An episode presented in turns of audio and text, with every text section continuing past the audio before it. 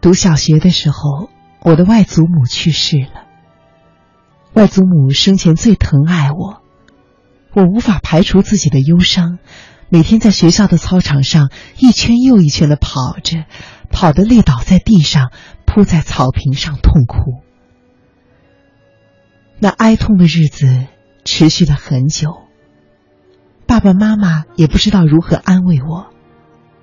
他们知道，与其欺骗我说外祖母睡着了，还不如对我说实话。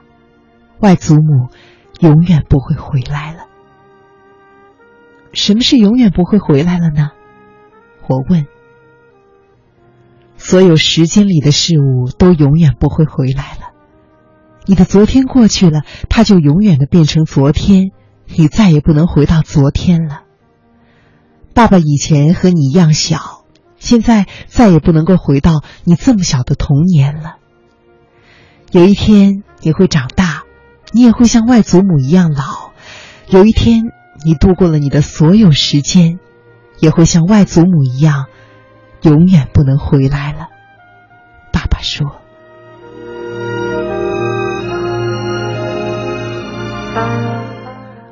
爸爸等于给我说了一个谜，这个谜比一寸光阴一寸金，寸金难买寸光阴，还让我感到可怕。”比光阴似箭、日月如梭更让我有一种说不出的滋味。以后我每天放学回家，在庭院里看着太阳一寸又一寸的沉进了山头，就知道一天真的过完了。虽然明天还会有新的太阳，但是永远不会有今天的太阳了。时间过得飞快，我的小心眼里不只是着急。还有悲伤。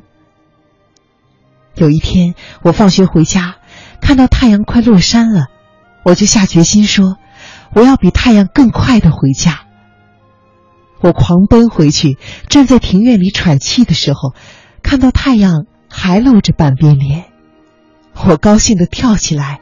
那一天，我跑赢了太阳。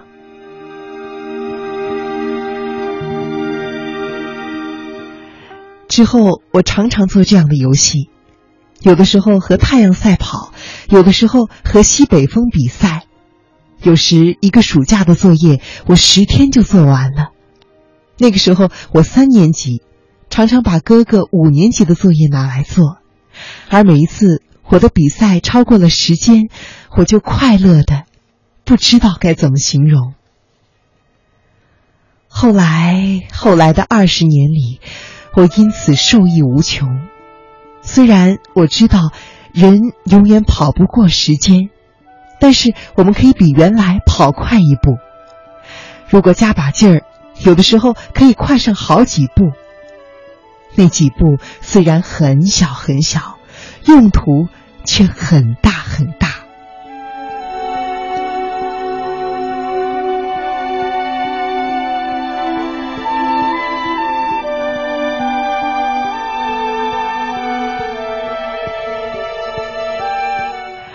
如果在将来有什么我要教给我的孩子，我想我会告诉他：假若你一直和时间赛跑，你就可以成功。